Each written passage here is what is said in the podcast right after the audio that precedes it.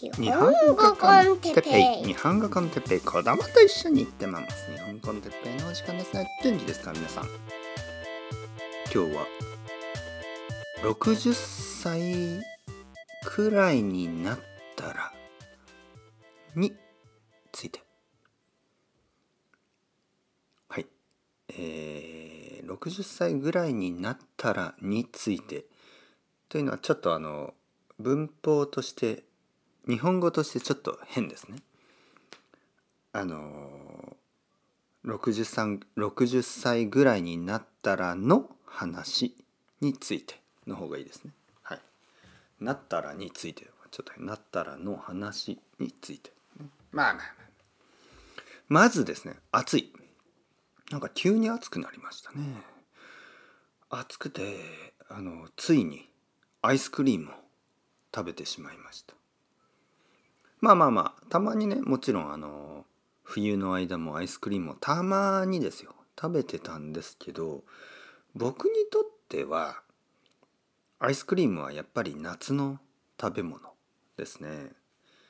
えー、だから普通はまあ7月8月9月ぐらいによく食べるんですけどまあ5月にもう食べてしまいました。それぐらい暑かった。えー、そしてまあ多分ね4月ぐらいにもアイスクリーム食べてるし3月ぐらいにもアイスクリーム食べたんですけどその時はあのアイスクリームを食べたいからアイスクリームを食べただけで今日はね暑いからあのアイスクリームを食べてしまった、ね、暑いからアイスクリームを食べた。なんかこうまあスーパーマーケットに行って歩いてるうちにね暑いなと思って。よしアイスクリーム買って帰ろう。と思ってアイスクリームを買って帰ってねまあ家で。こんな音じゃないですね。なんかペロペロペロ。と食べて美味しかった、えー、買ったのはバニラアイスクリーム。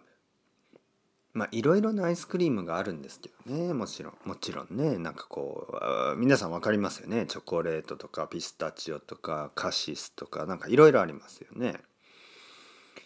でもやっぱりバニラでしょうん、僕はねあの日本語コンテッペイはバニラバニラアイスクリームみたいにしたいんですよ。まあもうなってるかもしれないけど。たくさんのポッドキャストとか YouTube とかありますよね。勉強方法。日本語の勉強方法にはいろいろありますよ。ピスタチオとか。でもねピスタチオじゃない。あのピスタチオはたまにはいいけどやっぱりバニラでしょ。僕はピスタチオ大好きですよ。だけどやっぱりバニラですよね。そう日本語コンテッペは皆さんのバニラアイスクリームみたいになりたいんですよね。もしバニラアイスクリームが嫌いな人がいたらまああの まあうん。まあそれは関係なくていいです。はい。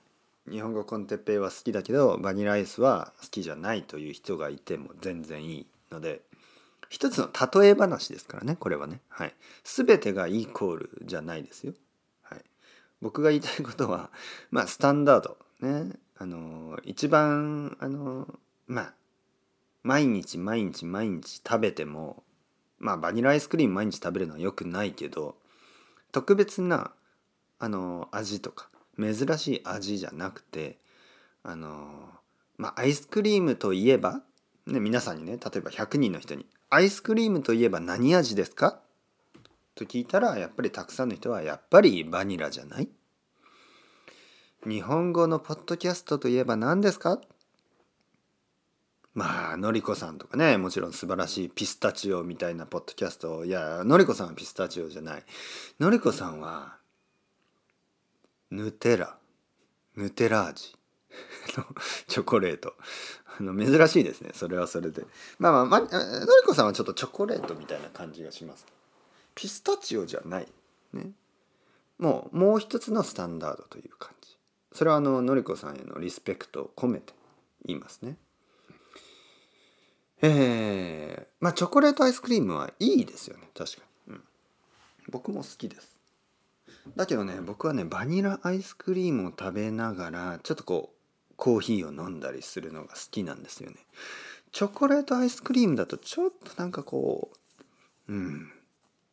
チョコレートとアイスクリームはいいですけどね。チョコレートアイスクリームだとちょっとね。まあまあまあそろそろ。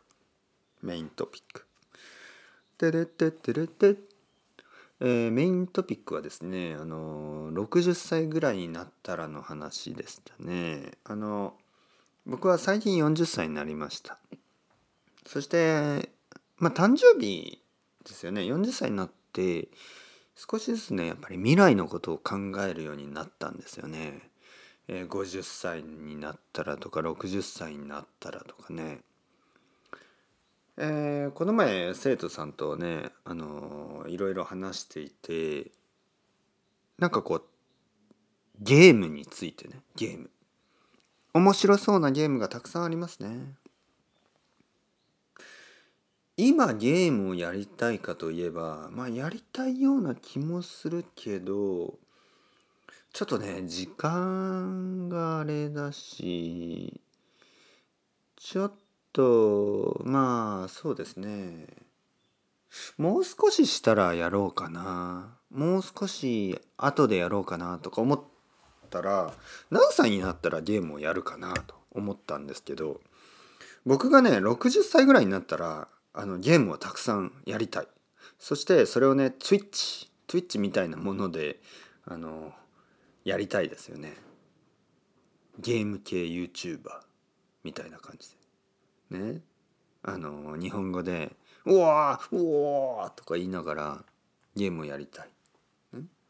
なんとなくあの若い人がゲームをしているのは普通でしょ？20歳ぐらいでゲームを Twitch とかでゲームをやってるのは普通ですよね。でもなんか60歳以上の人とか少ないしあのなんかこうたまにありますよねニュースに出る人がね80歳のおばあちゃんがねゲームをやっている。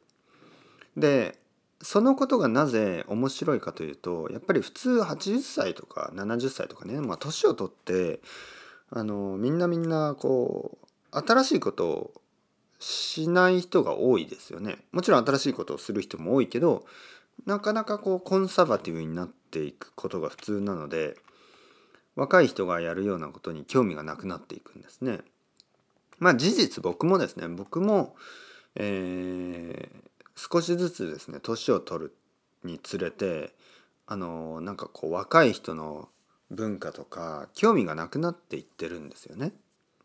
まあいろいろなアプリとかあのいろいろな漫画とかアニメとかあんまり最近興味がないんですよね。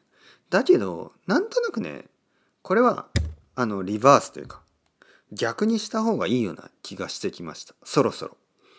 僕は今40歳ですけどこれからどんどんまあどんどんじゃないよまああのあの60歳ぐらいになったら若い方がいいと思います。うん、価値がありますよね。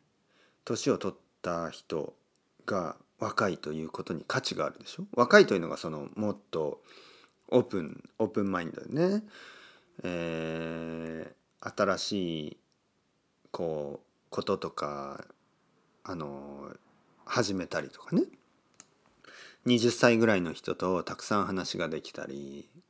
まあそういうおじさんおじいさんに僕はなりたい。やっぱりあの若い時はですね僕が若い時にはあのどちらかというと逆でしたね。若い時は少し大人っぽくなりたい。ね、でまあ40歳だからその今、ま、真ん中ぐらいで今はね実はね今の目標はバランスなんですね。僕はバランスのある人になりたい。結構僕は極端なことエクストリームなことをいつも言っているので少しずつねまあ言うのはいいですよ。でもあの少しずつバランスのある大人になりたい。なりたいね。なれないかもしれないけどなりたい。そしてまあ60歳ぐらいになったらツイッチでゲームをしてね日本語コンじゃないゲームコンテッペイ。日本語日本語でゲームコンテッペイ。日本語学習者の皆さんとたくさんたくさんゲームをしながら楽しく楽しく笑ったり、え、遊んだりしてそしてなぜかお金ももらってしまうポッドキャストじゃなくて、えー、ツイッチまあツイッチとかないのかなもうその時には。まあ新しいそういうあのー何かこうプログラムがねあるかもしれないですけどとにかく年を取ったらねそういうことにそういうそそれはね悪くないでしょ？だけど今それはねなんとなくうん今はまだやらなくていいかな。まあもしね皆さんが見てくれるんだったらやるけどなんとなく今は話してた方がいい気がする。どうなんですか？皆さんのために。何が一番ためになりますか？人のためになりたい、ね、皆さんのためになることをしたい、えー、手伝わせてください、まあ、そういう気持ちですからね。あの僕が皆さんを手伝うことができるな。ら、ね、どんな方法が一番いいですか？僕はポッドキャストを続けることだと思います。そして YouTube ライブをやることだと思います。今はねとりあえずそれでしばらく頑張ろうと思う。だけど60歳ぐらいになったらねゲームをやりながらあの、その時20歳ぐらいの人たち、ね、僕が60歳の時に20歳ぐらいの人っていうと僕の子供とかね。まあ子供より年下の、まあ、今生まれた赤ちゃんとかね本当に。ラファウさんの赤ちゃんとか、えー、そういう人たちと一緒にあのゲームをしますよ。僕は。いいですね。面白そうですね。ねその時にはもちろんラファウさんとか。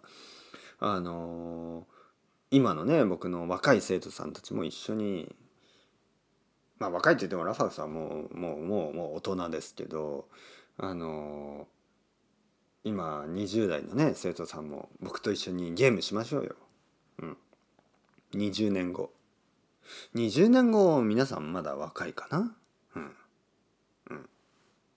若くない人もいるかもしれないけどもういつまででもいいですよ。いつまででも。いつまででも一緒に楽しみましょう、人生を楽しむ。それはやっぱり大事なことですね。というわけでそろそろ時間です。皆さんさようなら。アスタルイゴおやすみなさい。またねまたね。またね。